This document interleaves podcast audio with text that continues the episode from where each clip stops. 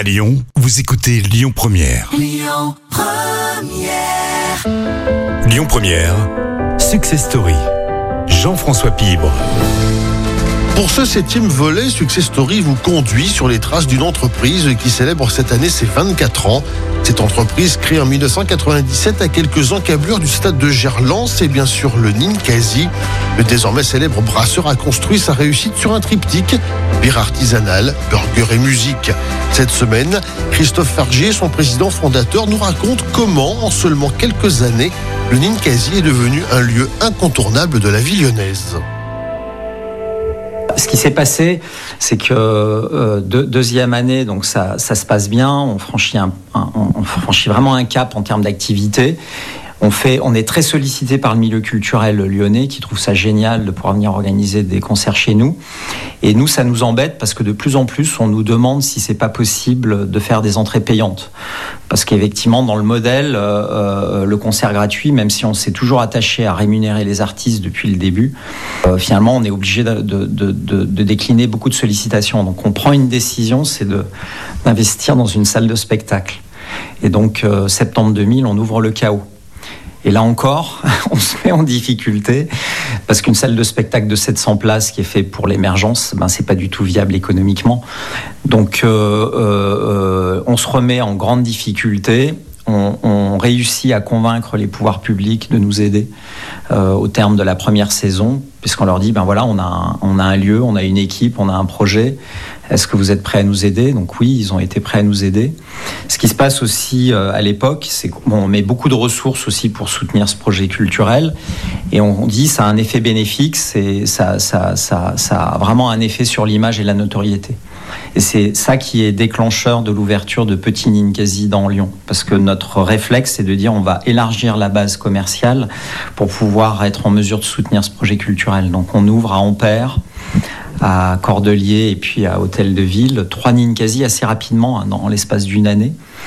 Donc c'est comme ça que l'aventure de, la construction d'un réseau euh, d'établissements démarre. C'est pas du tout une décision stratégique, c'est plutôt un enjeu de survie euh, pour pouvoir maintenir ce projet.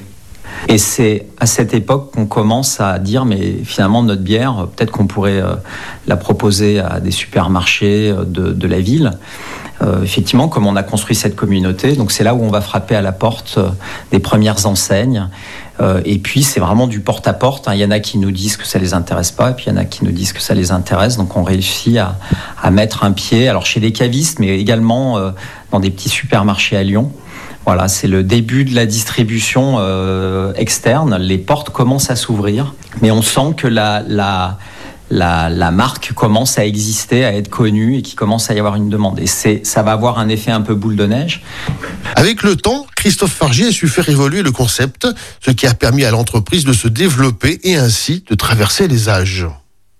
Euh, je pense que ce qui évolue, c'est vraiment la place de la musique. Euh, si vous repensez à des, lieux comme Ninkasi Croix-Rousse, il n'y a pas de scène. Aujourd'hui, on, prend vraiment le soin sur nos établissements à ce qu'il y ait une véritable scène. Et euh, aujourd'hui, avec la pépinière d'artistes qu'on a constituée, euh, on essaye vraiment d'être dans un fonctionnement vertueux qui est de, professionnaliser de jeunes artistes en leur permettant d'avoir accès au public euh, et de jouer dans de bonnes conditions. Donc aujourd'hui, on a de vraies scènes euh, qui permettent de jouer dans de très bonnes conditions. Je pense qu'on a petit à petit vraiment renforcé la dimension festive de nos établissements. Et puis, euh, euh, ce qui reste le cœur du projet Ninkasi, qui est la fabrication, voilà, on a élargi le nombre de produits qu'on fabrique, Euh, les bières, les sodas. Euh, maintenant des spiritueux, le gin, la vodka, voilà. Et, je pense qu'on vit une, expérience qui est, encore plus singulière parce qu'on on a une offre de produits, puis tout l'écosystème hein, qu'on a construit avec des, partenaires euh, locaux sur des logiques de circuit court. En fait, l'idée, c'est d'avoir une émotion. hein. Je, peux venir au Ninkasi, avoir une émotion parce que je bois, parce que je mange, euh, parce que j'entends, mais aussi parce que je vis. hein. et, un des grands combats qu'on essaye de mener dans cette c'est de créer du lien, c'est de, développer le vivre ensemble. On, est très heureux de- de- d'entendre de, belles histoires de gens qui nous disent euh, j'ai rencontré ma femme ou j'ai rencontré des, gens qui sont devenus mes amis.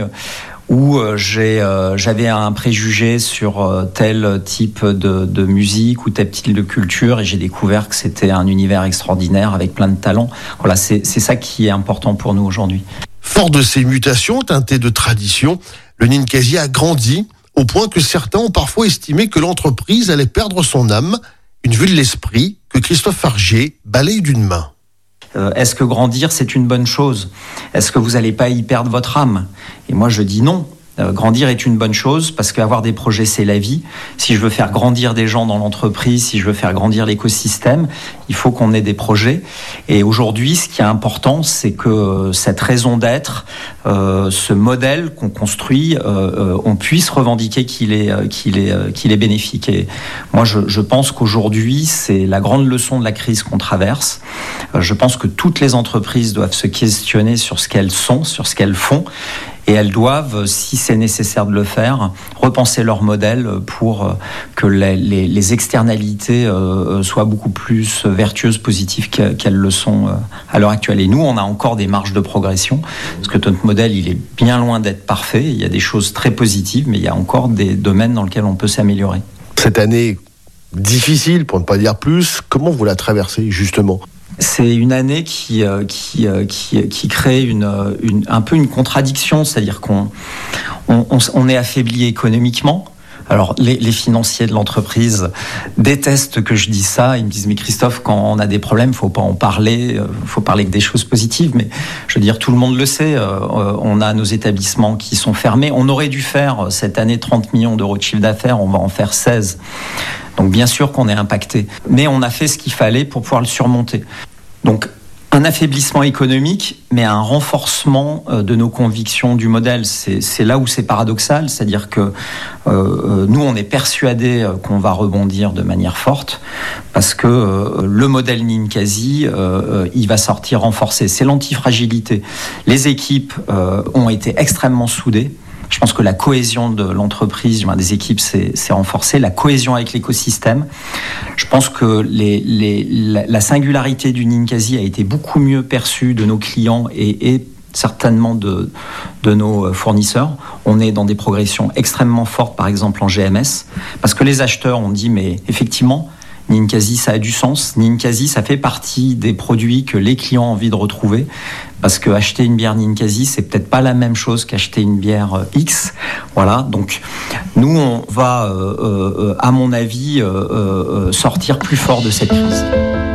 Le Ninkasi devrait sortir renforcé de cette crise grâce à ses finances, mais grâce aussi à son modèle social, à découvrir la semaine prochaine dans Success Story. C'était Success Story avec Sixième Sens Immobilier, l'immobilier à haute valeur partagée. Écoutez votre radio Lyon Première en direct sur l'application Lyon Première, lyonpremière.fr et bien sûr à Lyon sur 90.2 FM et en DAB+. Lyon Première